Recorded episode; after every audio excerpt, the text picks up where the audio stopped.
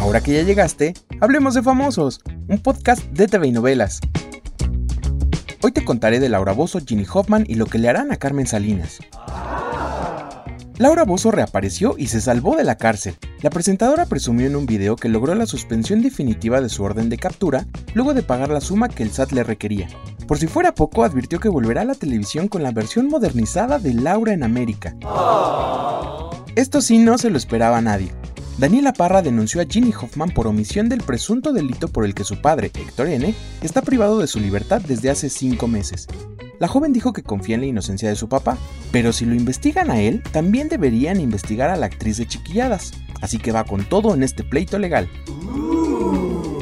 En nuestra edición impresa de esta semana encontrarás una entrevista exclusiva con Platanito, quien estuvo hospitalizado por COVID-19 y una miocarditis en el corazón provocada por el contagio que casi lo lleva a la muerte.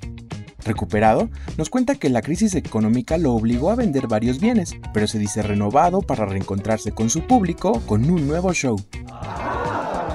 Carmen Salinas sigue grave pero estable, por lo que mientras esperan que despierte del coma natural, la someterán a algunos procedimientos para no lastimar su cuerpo. Está en riesgo de infecciones, o sea, el riesgo actual muy fuerte de mi abuelita son las infecciones que, que pueden ser terribles.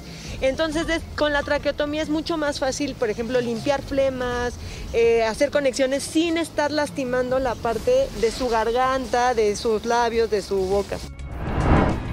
No te rindas, Carmelita. Recuerda que puedes enterarte de esto y más en tvnovelas.com. Yo soy Pepe Rivero y te esperamos hasta la próxima cuando hablemos de famosos.